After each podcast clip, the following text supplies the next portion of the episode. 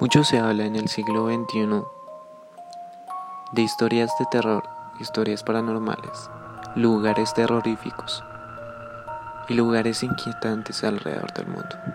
Sin embargo, en Latinoamérica son pocos los lugares los cuales dan protagonismo a historias macabras, historias terroríficas. Siendo así ese panorama, desde el mismo contexto, en Colombia tampoco se presentan muchos escenarios los cuales sean testigos de terroríficas historias, donde nos hagan erizar la piel, donde nos hagan sucumbir. Es por ello que en el día de hoy el salto del Tequendama será el protagonista de esta historia, será el protagonista aquí en este escenario. Se conoce el salto del Tequendama, aquel sitio donde terroríficamente las personas van a terminar con su vida, dando un salto, su último salto, cayendo al precipicio de una altura de 157 metros y una caída de 6 segundos. Es lo que tarda una persona en acabar con su vida. Iniciamos diciendo, forma parte de la tierra colombiana parte de su geografía y del altiplano cundiboyacense. Es por ello que tenemos hoy la compañía en este escenario de un fan más de lo paranormal, alguien que nos va a relatar más acerca de esta historia y de los sucesos que han ocurrido a través de los años. Realizando una ardua investigación de este sitio, de este lugar y de sus experiencias, tenemos de invitado a Daniel Rueda. Muy buenas noches Andrés y muchas gracias por haberme invitado a tu programa en la noche de hoy. Sí, justamente hablaremos del Salto de Tequendama, un territorio que hace mucho tiempo invadido por los muiscas, inundado como castigo de estos mismos, por sus dioses. Por este tiempo gobernado por el cacique de Guatavita, pero hoy no vengo a hablar de esa leyenda tan importante para el Salto. Siendo así, hoy abarcaremos el panorama paranormal y terrorífico que rodea este bello salto. Gracias por tu compañía. Entonces, este escenario del terror se compone por la piedra de los suicidas, tenemos la Virgen también de los suicidas, el lago de los muertos y finalmente está el castillo son protagonistas de este escenario. Si no estoy mal, iniciamos entonces con la piedra de los suicidas. En la mitología griega, Caronte era el barquero del Hades, el encargado de llevar las sombras de la muerte de un lado hacia otro. Esta piedra es como conductora de lo mismo, es como el Caronte bogotano, encargado de llevar a los difuntos al más allá. Hablas de entonces de la piedra de los suicidas, la representas como si fuera Caronte en el Hades, ¿sí? Claro, porque ese es el conducto que ellos tomaban para suicidarse. Se paraban en la piedra y se arrojaban al vacío. Historiadores y pobladores relatan que la piedra de los suicidas es efectivamente allí donde la gente toma como rumbo final lanzarse al precipicio sencillamente. Por lo cual, debido a la cantidad de gente la cual se lanzaba desde aquel lugar, los pobladores y distintas personas decidieron colocar placas allí como sinónimo de alentar a las personas. Las alentaban para que así de esta manera ellas tuvieran otro pensamiento y desistieran precisamente de no lanzarse. Entonces, por lo cual estas placas tienen ciertos mensajes, ciertos mensajes motivacionales. Algunos distintos como por ejemplo tus problemas tienen solución. Otras dicen pasajes bíblicos, como el Señor Jesucristo te dice, yo soy el camino, la verdad y la vida. otra placa conmemorativa a un suicida está puesta en este lugar.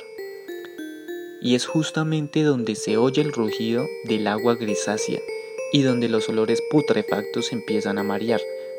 O sea, desde este lugar se siente el olor a putrefacción, el olor a la muerte.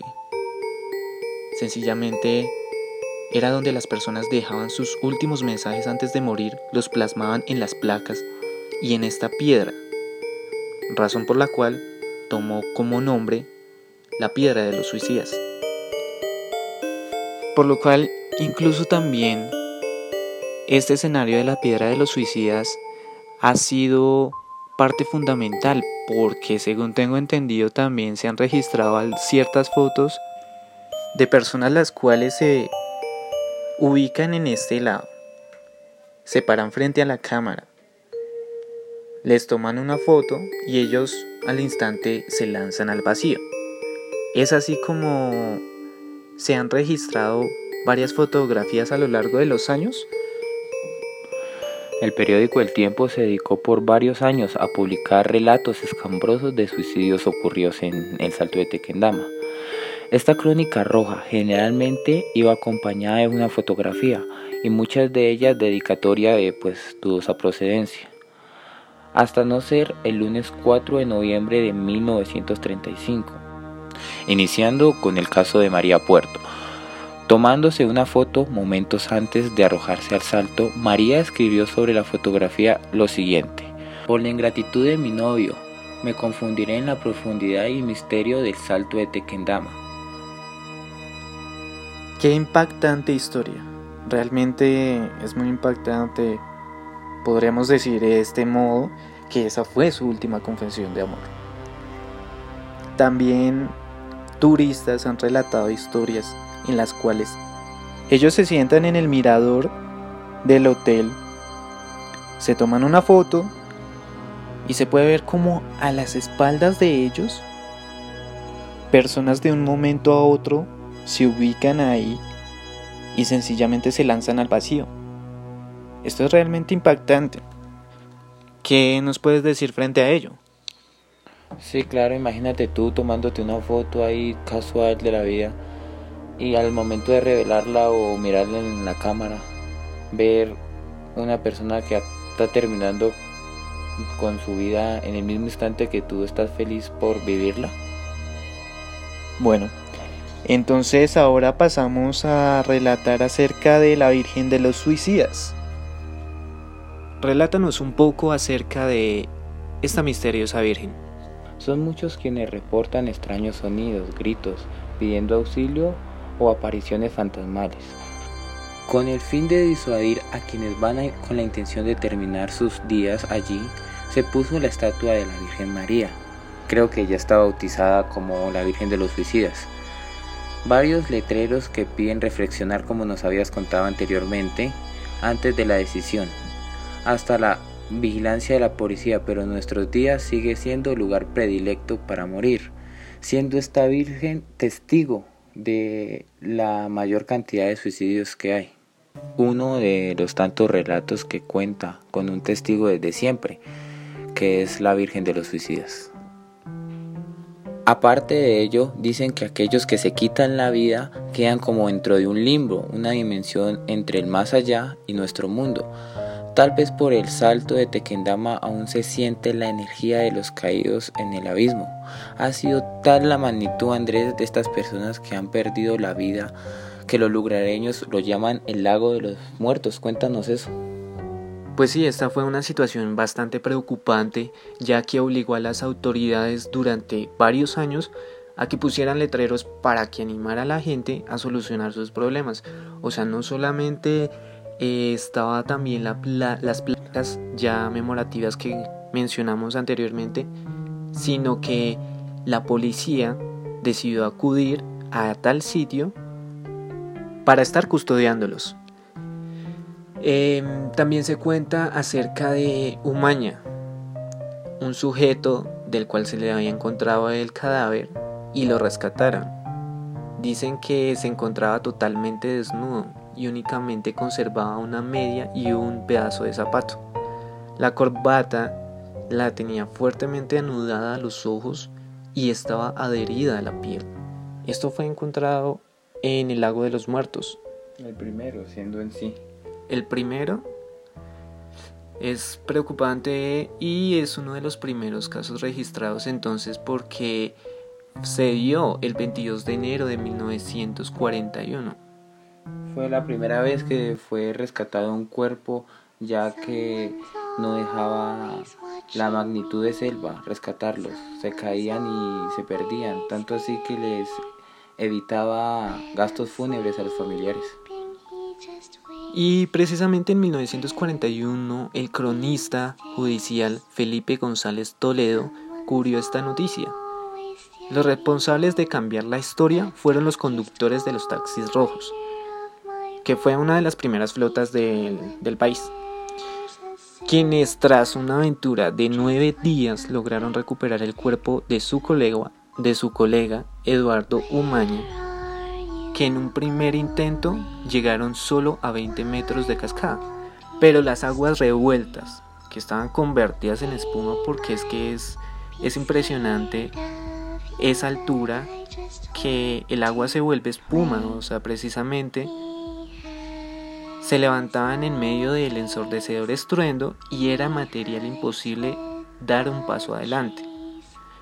Em, esa fue una, una crónica la cual fue cubierta sobre el evento del tiempo en 1941. Es tanto la actividad paranormal de este sitio que en el, uno de los intentos, Jorge Verano, un compañero de los y mejores amigos del suicida, intentó saltar seis ocasiones. Sus colegas lo detuvieron y lo detenieron y lo colocaron en manos de la policía, ya que parece que él quería también suicidarse, siendo no el motivo por el que estaba ahí. Wow, es, es impresionante saber estas, estas historias porque la gente llega a tal punto en la cual sienten como unos ánimos desesperados por lanzarse al vacío.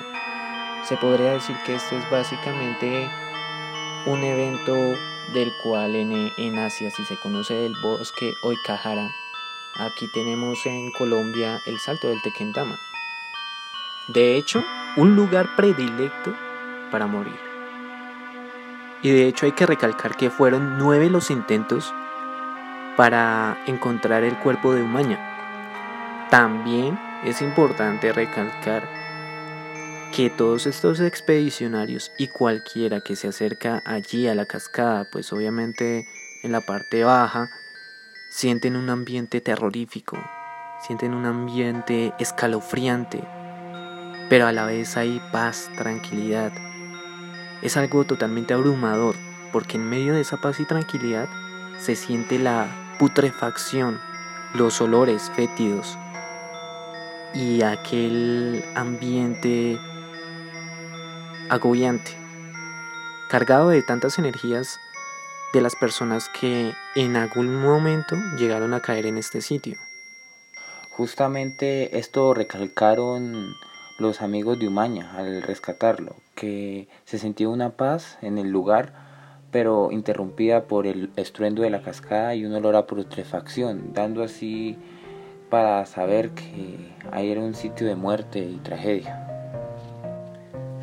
Muy bien, entonces ya abarcamos lo que fue las placas, la piedra de los suicidas, la Virgen de los suicidas, el lago de los muertos.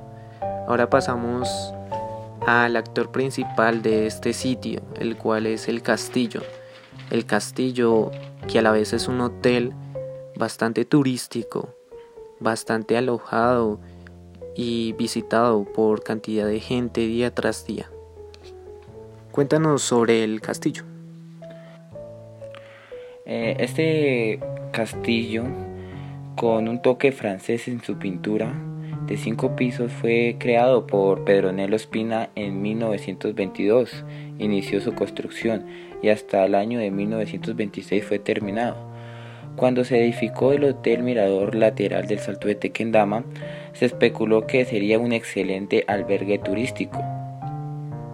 En 1927 se inauguró oficialmente como hotel de refugio y solamente alojaba a la crema innata de la sociedad. Bueno, dejando de hablar de La Élite, que es una serie muy buena de Netflix, Todo, todo perfecto hasta ahí, durante la década de los 90 y a la primera del 2000, cayendo así en el olvido. Y un sinfín de cuentos de horror terminaron por tejer su historia. Siendo así, hemos abarcado parte de lo que es el salto del Tequendama con estas características bien peculiares.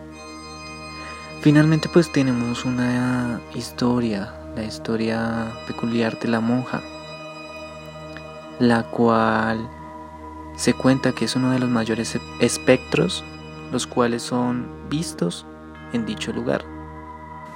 Se dice que la primera persona que cayó al precipicio y falleció de una manera accidental luego de que el vehículo en el que se transportaba sufriera un volcamiento. Esta monja, según las historias, perdió la cabeza en el impacto de la caída y su espíritu aún se presenta ante quienes transitan por el lugar. Hay quienes aseguran que el lugar ejerce una atracción fatal para quien se acerca demasiado a la orilla de sus cascadas, incluso quienes no van con la intención de suicidarse pueden saltar debido a esa fuerza sobrenatural? De esta manera damos por concluido entonces lo que es esta historia, lo que es este misterio, el salto del Tequendama. Entonces damos muchas gracias aquí a Daniel Rueda por habernos acompañado. No, Andrés, muchas gracias a ti por haberme invitado a tu programa y a pesar de este sitio que tiene tanta actividad paranormal, es un bonito sitio gracias a su hermoso paisaje. Y pues el hotel a pesar de todos esos fantasmas que había una vez una cronista dijo que el único fantasma o espectro que rodeaba esta estructura era el del olvido. Y gracias a hoy es un museo y es un buen bonito sitio para visitar y aprovechando su mirador pues ver esa hermosa cascada. Otro misterio más revelado aquí, en el asilo Skinwalker.